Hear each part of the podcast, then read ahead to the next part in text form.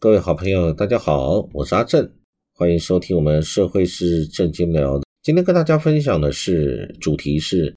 政府，请做好简讯十连制与疫苗平台的治安工作。各位，为什么今天跟大家谈这个问题呢？我想简单，因为我们的人民的资料送到了相关的网络上的呃相关的平台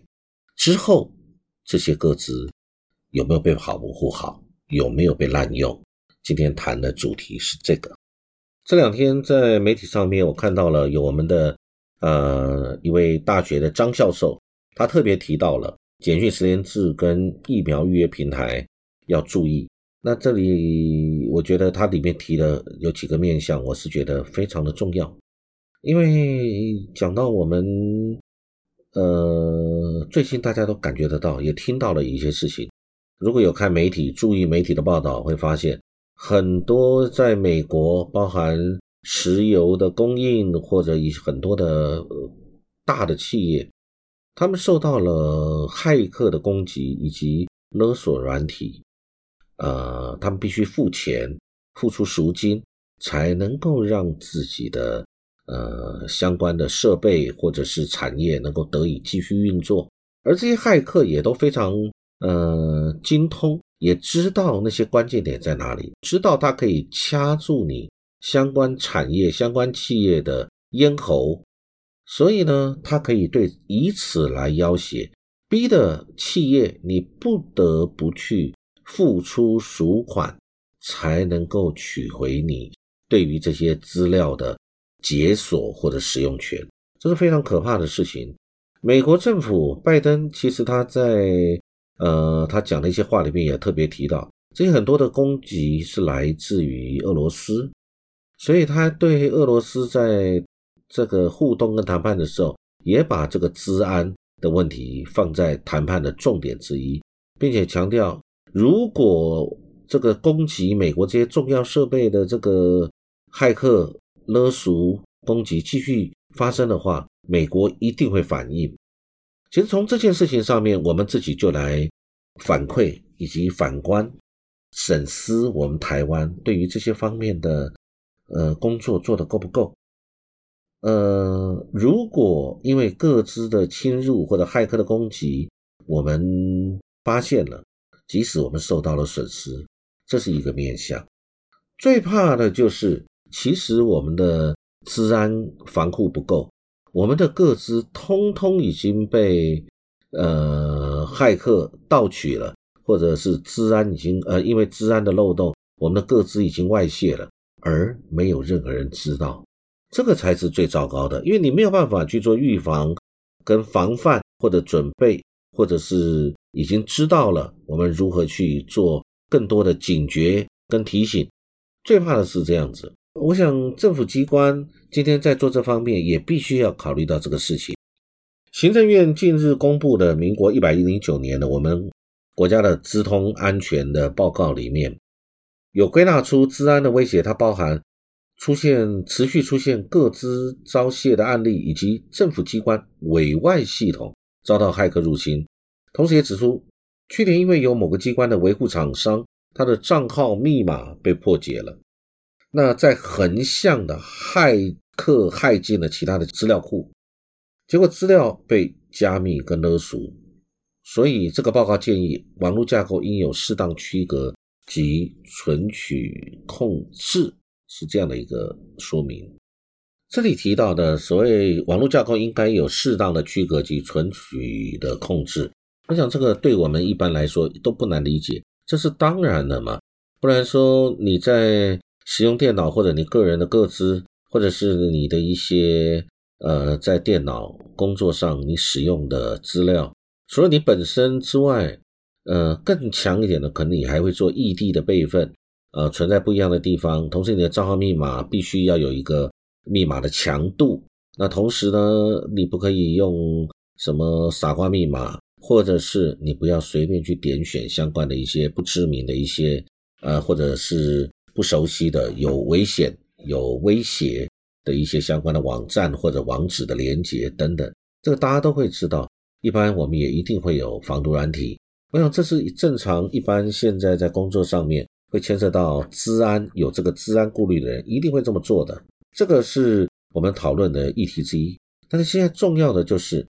呃，现在有大规模的我们的老百姓的资料，因为疫情的关系，所以我们有简讯十连制 APP，每个人都一定要扫，你不扫你出不了门，你没有办法去外面。然后再来，最近又有一个，因为我们要打疫苗。所以有一个所谓的预约平台啊，那也有人说这个不是预约平台，这个只是一个意愿调查啊。不管是如何，这里还是叫老百姓，是由政府推出，要老百姓今天去把你的个资去填进去的这种系统。那这个系统，呃，我那天如果没记错，我听好像是不知道哪个系统是它是委外的。好，委外那这个委外的厂商到底它的治安能力够不够强？或者是如果不是委外的，是我们政府自建的，那帮你建立的这个也一样是厂商吗？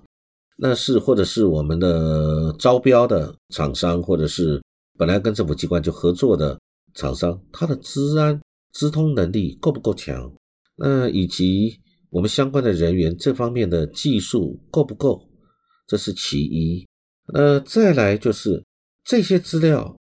呃，我们讲说它的治安能力够不够？那讲的是说，呃，安全性的问题。那再来，那拿了我们这些资料的主政者，不论是政府或者某个政府部门，这些资料你在使用的时候，你有没有又给第三个单位会经手？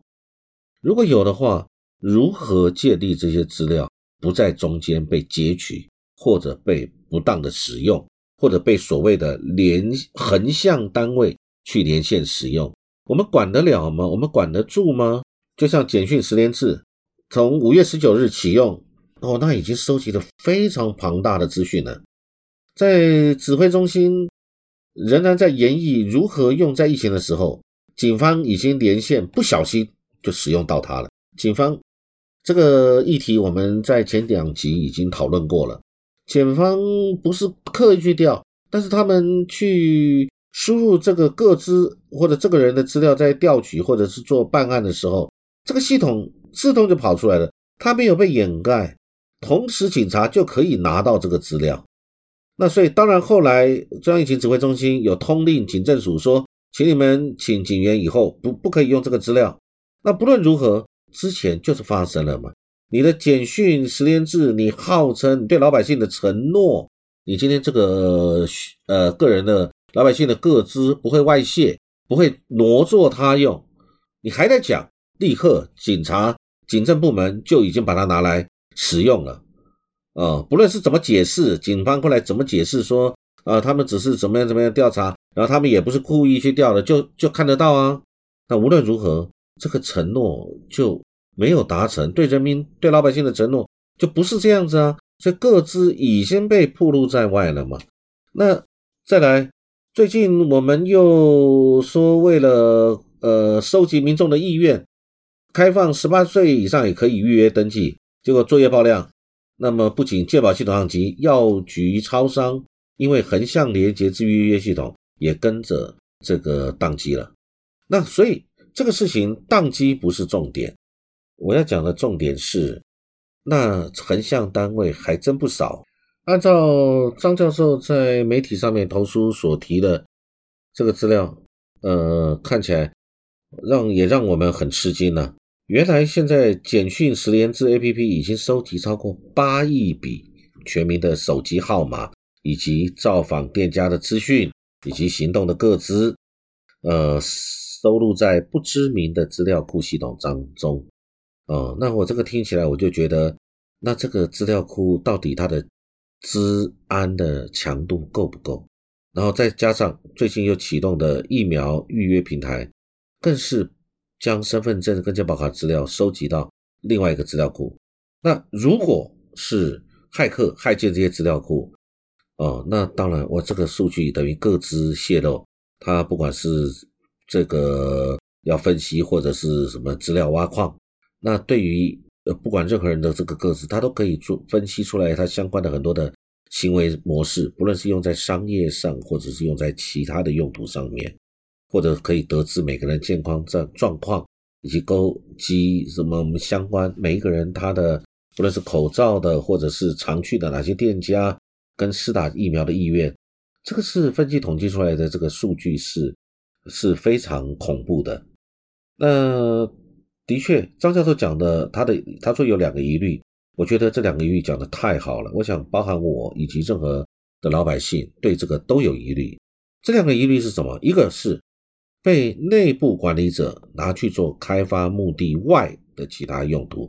就是说他开了后门。那这个内部管理者现在已经不是单纯就是相关的所谓的我们讲说这个呃中央疫情指挥中心喽，它横向的还有很多单位啊，它横向的像超商就可以来。来这个直接读取健保的个资，以及验证口罩实名制，还有我们的讲说药局啊，所以全全民的健保资料是不是就在超商的这些资讯系统中也会留下来呢？或者超商如果他的治安人员有心要截取这些个资，我不知道是不是他做得到，但是在我的想象之中，我认为这个如果经过超商各个超商的系统，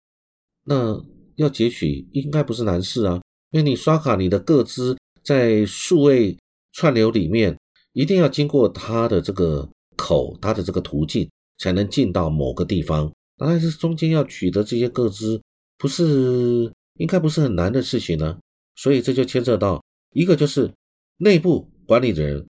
是不是有被稽核、被监督到，他没有把它拿去做其他的用途。第二个。就是他的治安能力够不够，他是不是有被外部的骇客有入侵，而我们还不知道，或者是骇客入侵了以后，呃，结果这个各自外泄的就外泄了，这个是不可逆的，那也被盗取了，那这怎么办呢？我想哦，这个各资是非常重要的，因为每一个人的各资他不会，呃，没有什么特别大的改变。当各资外泄的时候，这个损害是不可逆的。呃，我想张教授的这个顾虑也是我们一般老百姓的顾虑。我想政府是不是一定要做好，或者你要监督好相关的厂商，他们要做好减续这个十连制以及我们这次疫苗平台相关的这个治安工作。我觉得这个是对老百姓的权益是有巨大影响的。今天跟各位分享这个议题。谢谢各位聆听，期待我们很快有别的议题可以一起来分享。